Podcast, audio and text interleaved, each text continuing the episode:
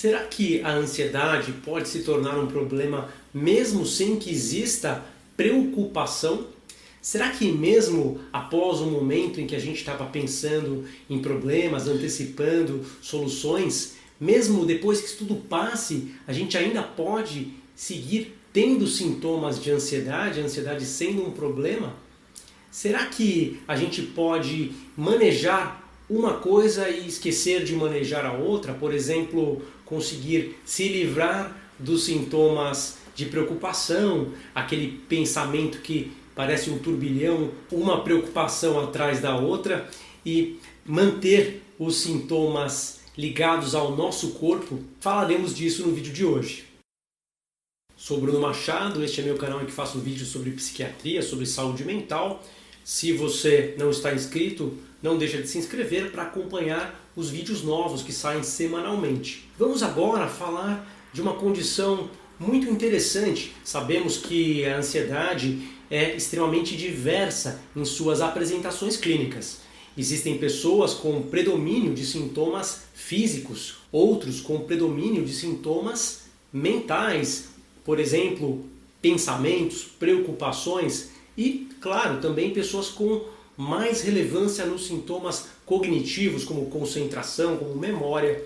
Normalmente temos um, uma porção desses sintomas em todas as categorias. Né? É comum a gente ter bastante preocupação em alguns sintomas físicos. No entanto, vemos que em alguns pacientes, mesmo após o controle das fases mais críticas em relação à preocupação, a gente mantém sintoma físico. Ou até mesmo os pacientes que nunca tiveram grande preocupação passam a manifestar a ansiedade inicialmente, abrindo o quadro já com uma série de sintomas físicos sem que surja preocupação relevante. É fato que quando temos um problema em nossas vidas, quando temos algo para resolver, quem sabe um emprego que a gente está preocupado, uma questão ligada a uma conta a pagar, problemas familiares, é totalmente esperado que a gente fique até mesmo muito preocupado com esses assuntos. No entanto, quando o problema se torna generalizado,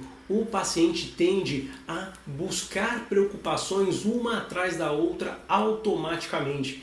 Não é que o problema venha até o paciente, mas o paciente se vê na necessidade de procurar ativamente a todo instante um problema. E muitas vezes, normalmente, são problemas que nem mesmo estão diretamente ameaçando aquele indivíduo.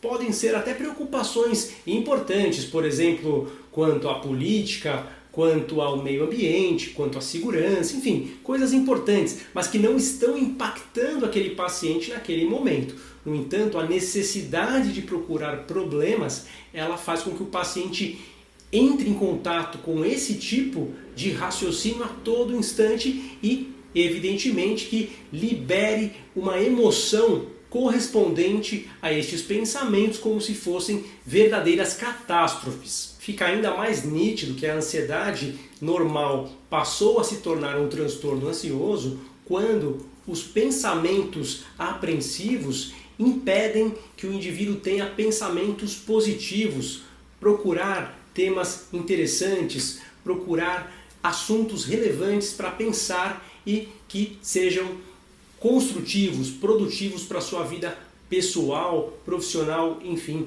positivos em qualquer aspecto.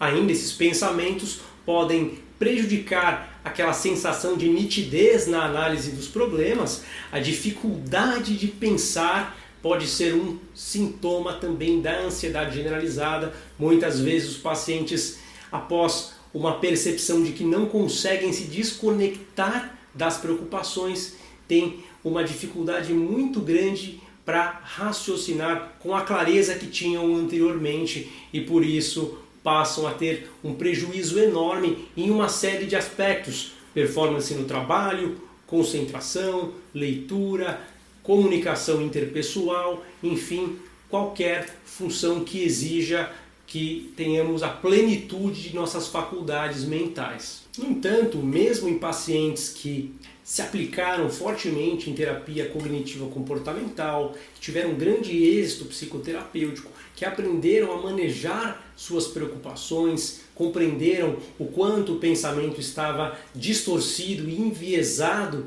em relação ao negativo e que passam a se concentrar em aspectos positivos, podem manter sintomas físicos de ansiedade. E até mesmo pessoas que nunca passaram por esse processo podem abrir o quadro com sintomas ansiosos físicos que falaremos agora.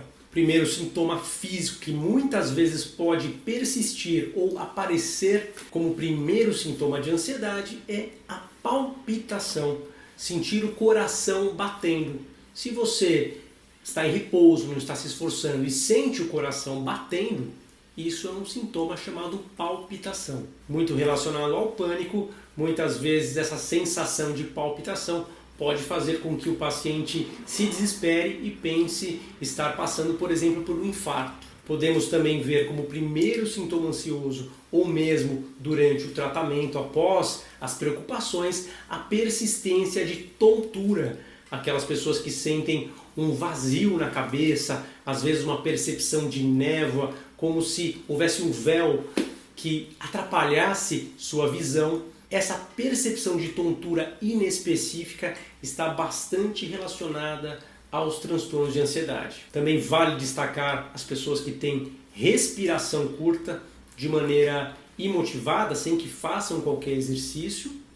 Também pacientes que mencionam formigamentos nas mãos ou nas pernas, até mesmo no corpo, como um sintoma também muito comum que pode persistir em função do processo neurobiológico que ocorre no transtorno de ansiedade. Também pessoas que mencionam fraqueza tanto nas pernas como nos braços e sempre essa fraqueza traz uma sensação, uma percepção de insegurança muito grande, mesmo que não haja a preocupação.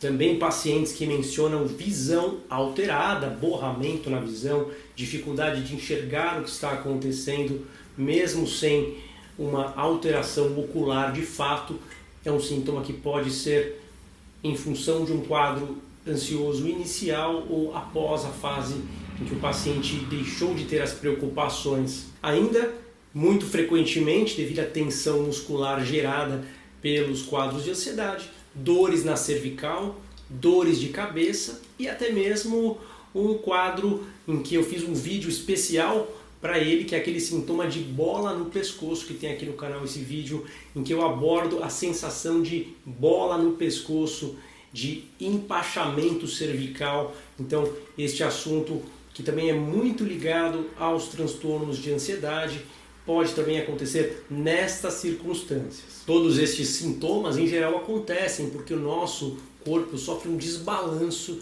durante o transtorno de ansiedade.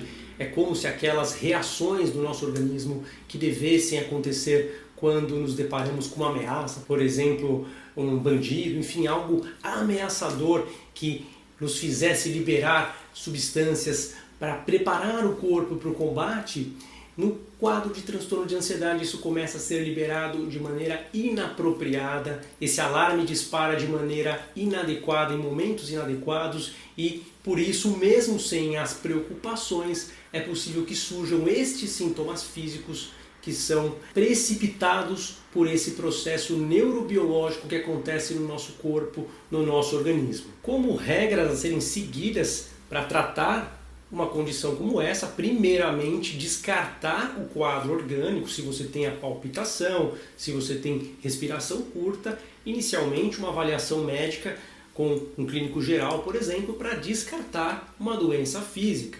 E uma vez que esteja descartado uma doença física, nesta avaliação, chega o momento de fazer o tratamento da ansiedade propriamente. E quando não há mais preocupação e mesmo assim os sintomas físicos acontecem, é necessário aliar à psicoterapia os tratamentos medicamentosos.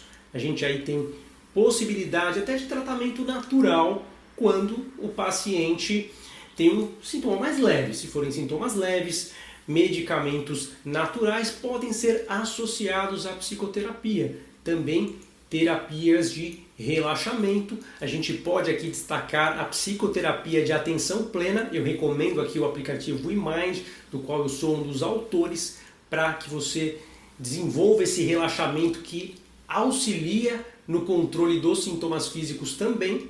Mas lembrando que muitas vezes pode ser necessário o tratamento medicamentoso da ansiedade generalizada com medicamentos muitas vezes antidepressivos, muitas vezes inibidores da recaptação de serotonina de acordo com a necessidade daquele paciente específico, algumas vezes remédios que têm modulação sobre o glutamato, sobre o GABA, enfim, o tratamento adequado com as medicações, com a supervisão do seu médico. Se você quer deixar aqui o seu depoimento, sua experiência com sintomas físicos, preocupações, fique à vontade.